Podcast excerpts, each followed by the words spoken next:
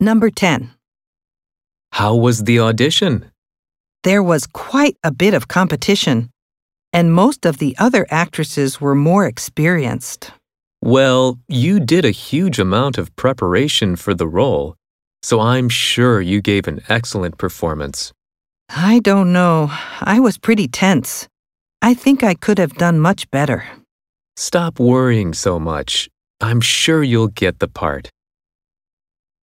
Question. What does the woman imply about the audition?